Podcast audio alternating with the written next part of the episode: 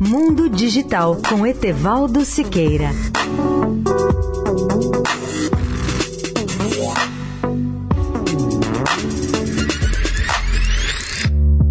Olá, ouvintes da Rádio Eldorado. Estamos a caminho de um mundo de supertelas. Sim, a cada dia surgem telas cada vez maiores, sejam para TV, sejam para ser utilizadas como displays gigantes de comunicação. Nos últimos três anos começaram a surgir essas telas não apenas para TV doméstica, mas para mil outras aplicações de entretenimento, aplicações educacionais, de treinamento e também profissionais em geral.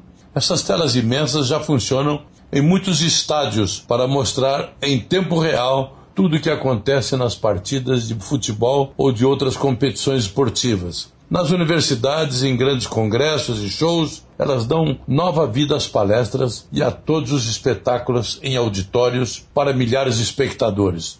No ano de 2017, por exemplo, a Sony lançou a supertela Sony Cledis, que parte de um módulo de apenas 45 centímetros de diagonal e que pode ser ajustado a mais de uma centena de outros módulos e formar um telão de até 12 metros de diagonal. A LG, por sua vez, exibiu este ano, no CES de Las Vegas, em janeiro, a sua TV com 2,24 metros ou 88 polegadas de diagonal. Já a Samsung apresentou a sua super tela chamada The Wall, quer dizer, a parede ou muro, que alcança 146 polegadas ou 3,70 metros. E a boa notícia é que o preço dessas supertelas tende a cair progressivamente com a evolução da tecnologia e com o aumento da escala de produção.